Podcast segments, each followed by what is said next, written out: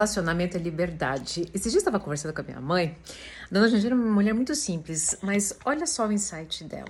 Eu falei, é mesmo, mãe, relacionamento é liberdade, mas eu vejo você correndo para casa, né, quando dá determinado horário por causa do pai. E ela disse bem assim: Mas eu volto porque eu quero. E ele sempre me pediu, por, com muito carinho, delicadeza, e ele sempre deixou claro, inclusive, né, que eu podia ir para onde eu quisesse. Eu fui conhecer liberdade quando eu me casei com seu pai. Antes eu morava né, e trabalhava na casa dos meus patrões e liberdade era uma coisa que eu não conhecia. Mas olha só, exatamente por isso que eu volto para casa porque lá eu encontro uma pessoa delicada que me ama, uma pessoa que é mesmo, né? Hoje meu pai está um pouco adoentado, dá um pouco de trabalho para ela, né? Mas ela sente prazer em estar lá, ela se preocupa com ele, porque ele entregou algo para ela que ela nunca tinha experimentado, que é a liberdade.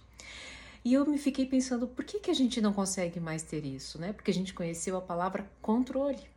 E a gente tem a pseudo né, ideia de que controlar o horário, controlar as ações, controlar o celular vai nos proteger de determinadas ações. Isso é uma grande mentira.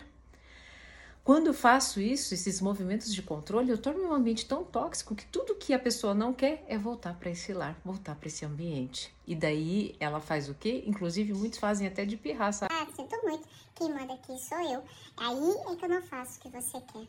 Dona Jandira me ajudou com essa reflexão e eu espero que tenha ajudado você também, né? Como é que você volta para casa, né?